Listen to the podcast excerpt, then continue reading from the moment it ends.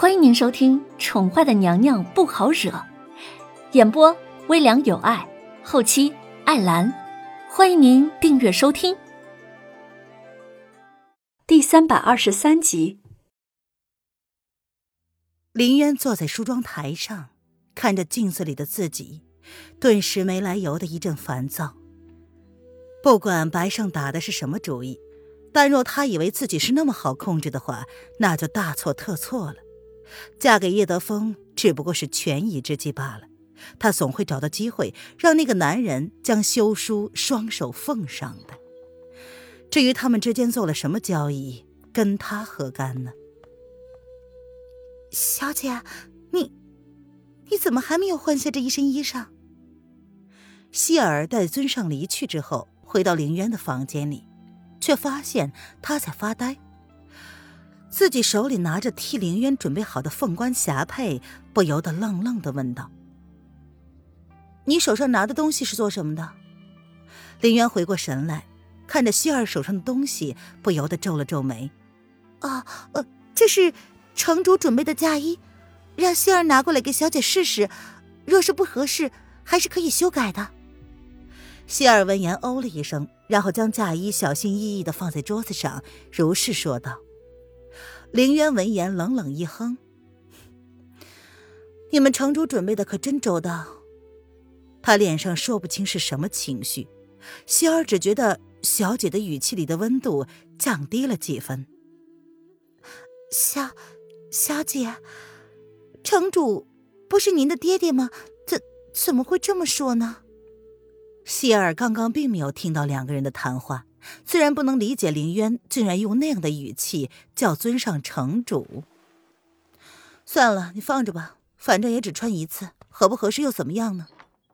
林渊并没有那个兴致去配合希儿的想法，他转身走出了闺房，往外头走去。林渊觉得自己特别的浮躁，这种感觉让他感到挫败，他必须让自己静下心来。走到大厅，林渊打开了其中一个大箱子。如愿的在里面找到了一把琴匣子，打开一看，是一把黑木上等古琴。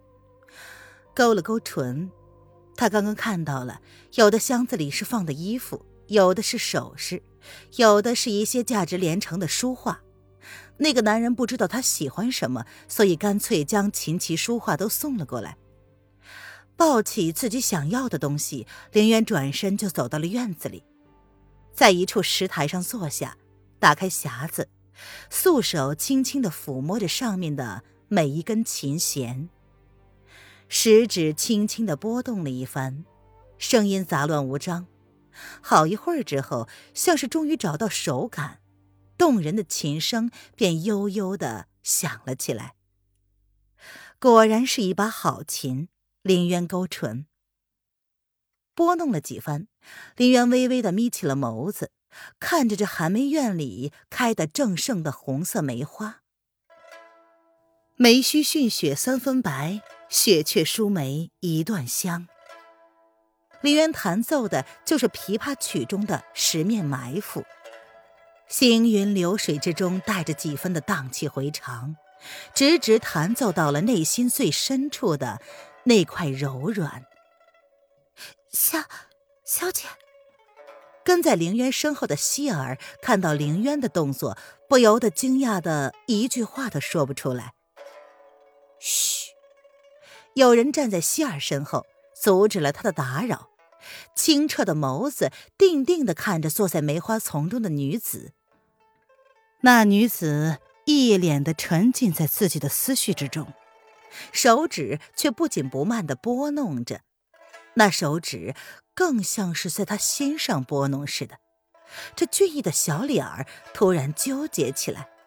少少主，希儿见到来人了，连忙退了一步，显然是没有想到少主会来。他怎么了？两个人刻意压低了声音，生怕打扰到他似的。小姐同意了尊上的提议，明天早晨将要和风情王爷完婚。希尔言简意赅的将事情的来龙去脉跟小男孩小声的说道，眼睛却时不时的注意着凌渊的方向。你下去吧。小男孩闻言，脸上的表情倏地冷了下来，似乎这才意识到自己来这的目的是什么。可可是，尊上的意思是让希尔他寸步不离的跟着，免得出了什么意外。可是什么？小男孩冰冷的声音让希儿忍不住的心中一颤。没，没什么，奴婢先退下了。希儿敬畏的瞥了小家伙一眼，便安分的退了开来。若是尊上问起，你如实回答便是。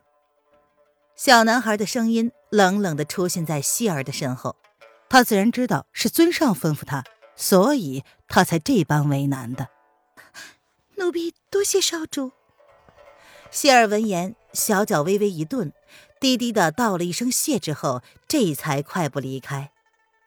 他必须要跟尊上说的是，一个没有记忆的人，怎么会有如此高超的琴技呢？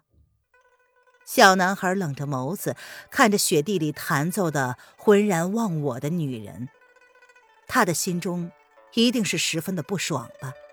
否则怎么会弹奏这么悲伤的歌曲呢？林渊早就察觉到了希儿的动静，自然也听到了两个人之间的对话。他勾唇，若有似无的笑了笑。别人越是戒备，林渊反而越是安心了。会叫的狗都是不咬人的，他自然懂得这个道理。白胜越是对他防备，就会露出越多的破绽。一曲罢后。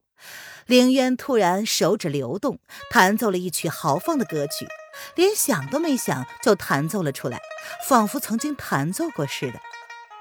听出凌渊弹奏的是什么之后，连小男孩都按捺不住了，脸上的表情更加的复杂。池儿，你怎么站在这儿呢？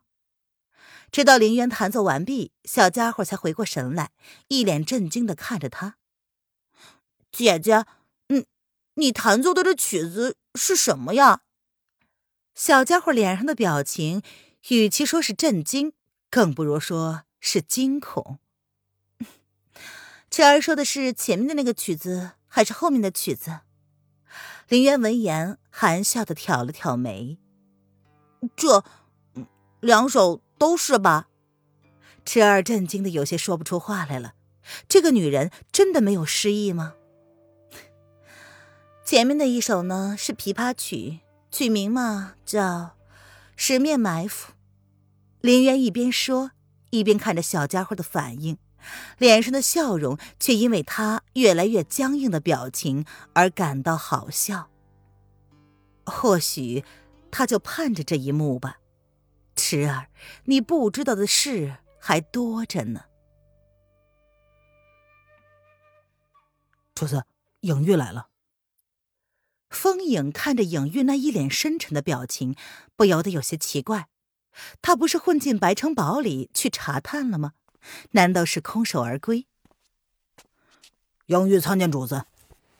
影玉无视风影惊讶的表情，他走至叶轩寒的身前，单膝跪地，恭敬的向叶轩寒行礼：“起来吧。”叶轩寒写着书法，见状抬了抬眼皮，看了影玉一眼。